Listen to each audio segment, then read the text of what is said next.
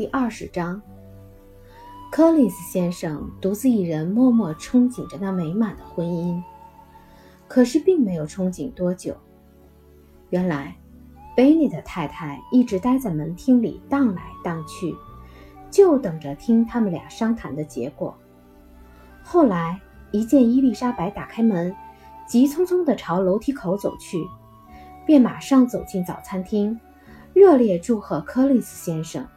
也祝贺他自己，恭喜他们就要亲上加亲了。柯林斯先生同样快活地接受了他的祝贺，同时也祝贺了他一番。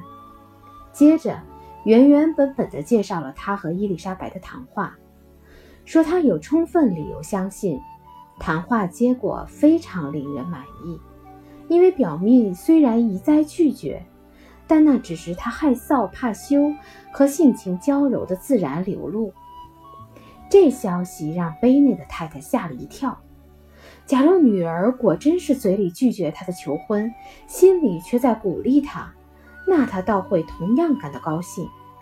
但他不敢这么想，而且不得不照直说了出来。柯林斯先生，你放心好了，他接着说道。力气会醒悟的，我马上要亲自跟她谈谈。她是个非常任性的傻姑娘，不懂得好歹。不过我会叫她懂得的。请原谅我插一句嘴，太太。柯林斯先生嚷道：“如果她真是又任性又傻，那我就不知道她是否会成为我称心如意的妻子了。”因为像我这种地位的人，结婚自然是为了寻求幸福。如果他当真拒绝我的求婚，也许还是不勉强他为好。否则，他有这样的性情缺点，也不会给我带来什么幸福。先生，你完全误会了我的意思。”贝尼的太太惊恐地说道。力气只是在这类事情上任性一些，在别的方面，他的性子可再好不过了。我这就去找贝内特先生，我们很快就会跟他谈妥这桩事儿，肯定没问题。她不等对方回答，便急匆匆地跑去找丈夫，一冲进书房便大叫起来：“哦，贝内特先生，你快出来一下！我们家里都闹翻天了。”你得来劝劝丽奇嫁给柯林斯先生，因为他发誓绝不嫁给他。你要是不抓紧，柯林斯先生就要改变主意，反过来不要丽奇。贝内特先生见太太走进来，便从书本上抬起眼睛，沉静而漠然地盯着他的面孔，听着他那话，丝毫不动声色。很抱歉。我没听懂你的意思，太太说完之后，他便说道：“你说什么来着？有关克里斯先生和利奇的事儿。利奇扬言绝不嫁给克里斯先生，克里斯先生也开始说不要利奇了。这种事儿我有什么办法？这事儿看来是没有指望了。”你得亲自跟丽奇谈谈，告诉他你非要让她嫁给他不可。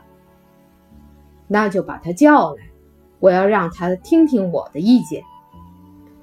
贝内特太太摇了摇铃儿，伊丽莎白小姐给叫到书房里来了。过来，孩子。做父亲的一见到他，便大声说道：“我叫你来谈一件要紧的事儿。”听说柯里斯先生向你求婚了，真有这回事吗？伊丽莎白回答说：“真有这回事儿。”很好，这门亲事让你给回绝了。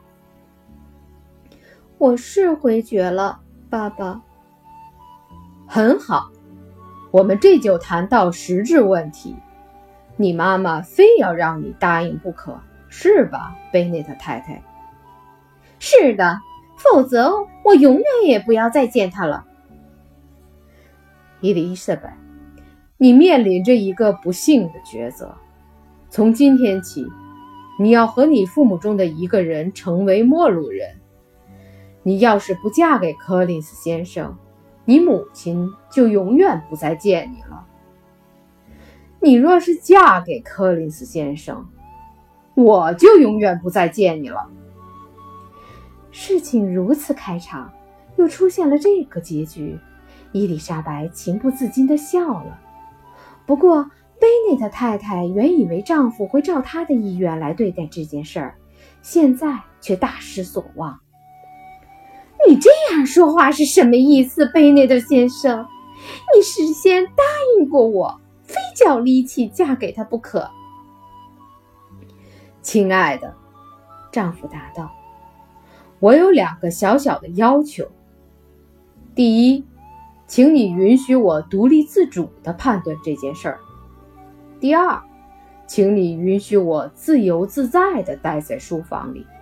我希望你能尽快离开书房。贝内特太太尽管在丈夫那里碰了壁，但是并没有善罢甘休。她一次又一次地跟伊丽莎白唠叨，忽而哄骗，忽而威胁。他想尽办法拉着剑帮腔，可惜剑不想多嘴。极其委婉地推辞了。面对母亲的胡搅蛮缠，伊丽莎白应答自如，时而勤恳意切，时而嬉皮笑脸。虽然方法变来变去，决心却始终如一。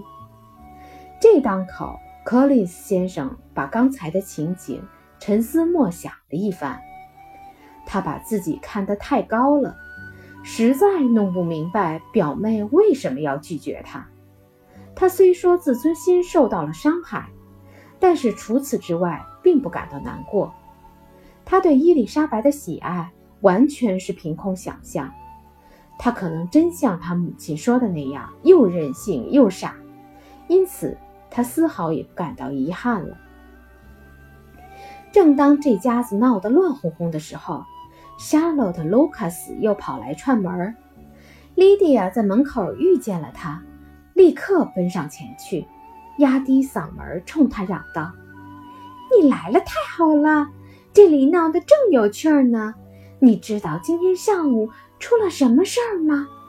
克里斯先生向莉奇求婚，莉奇不干。”夏洛特还没来得及回答，Kitty 也赶来了，报告了同一消息。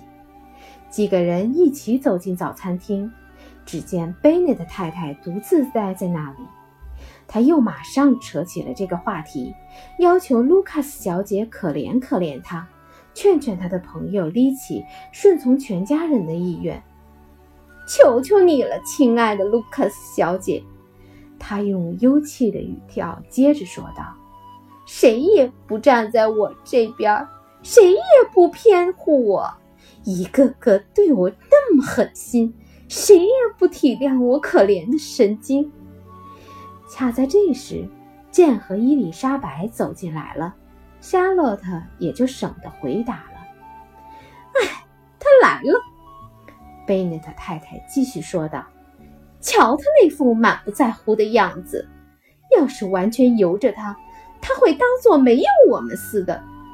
不过你听着，力气。”你要是愣头愣脑的，一碰到人家求婚就这么拒绝，那你一辈子也休想找到一个丈夫。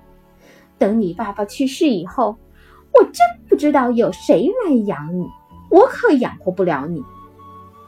我要事先警告你一声，从今天起，我跟你一刀两断。你也知道，我在书房里跟你说过，我再也不搭理你了。你瞧，我说到做到。